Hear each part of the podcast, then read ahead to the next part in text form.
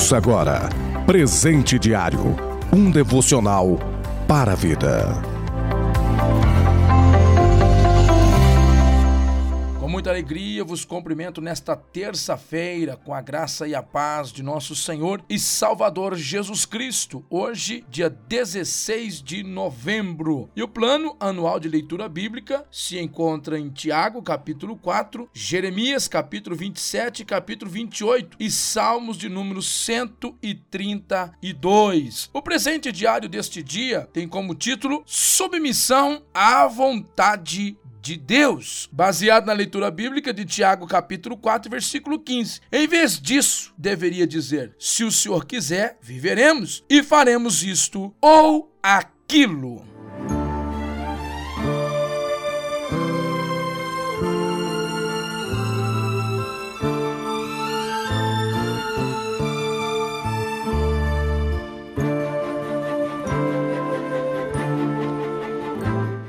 Quando olhamos para Tiago capítulo 4, do versículo 13 até o 17 precisamente, Tiago trata o assunto a respeito dos projetos humanos que são falíveis. Por um outro lado, Tiago trata a respeito dos projetos de Deus que são permanentes e muito bem elaborados e executados, não é verdade? E eu quero falar com você a respeito da nossa submissão a essa vontade a vontade soberana do Senhor. Porque quando nós nos submetemos a essa vontade e buscamos essa direção, seremos muito bem-sucedidos. É bom fazer planos? Claro que é. Devemos fazer. Deus não gosta de nada bagunçado. Deus exige de nós um planejamento, organizações e coisa desse gênero. Deus é organizado,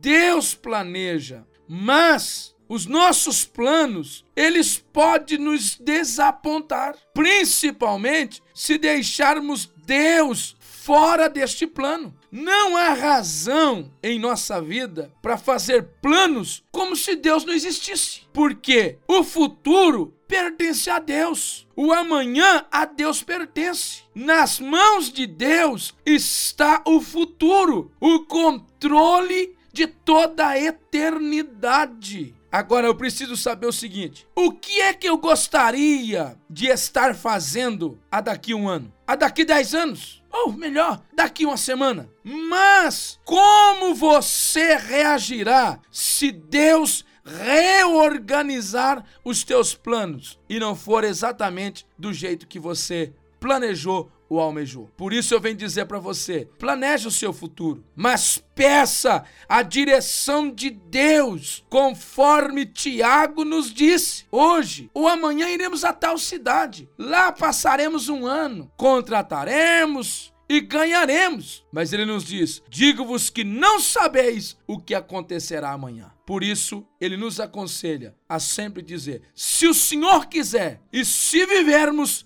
faremos isto ou aquilo aquilo. E eu te aconselho, então, viva para Deus hoje e então, não importa quando a sua vida termine e como ela irá terminar, você terá cumprido o plano de Deus para com a sua vida. Veja o que nos diz a palavra do Senhor para nossas vidas, porque nós estamos aqui, como disse Paulo, para provar a boa, agradável e perfeita vontade de Deus. O sábio Salomão ele escreve nos dizendo em Provérbios 16:1: O coração do homem pode fazer planos, mas a resposta certa vem dos lábios do Senhor. E ainda ele conclui dizendo no versículo 3 do mesmo capítulo 16: Confia ao Senhor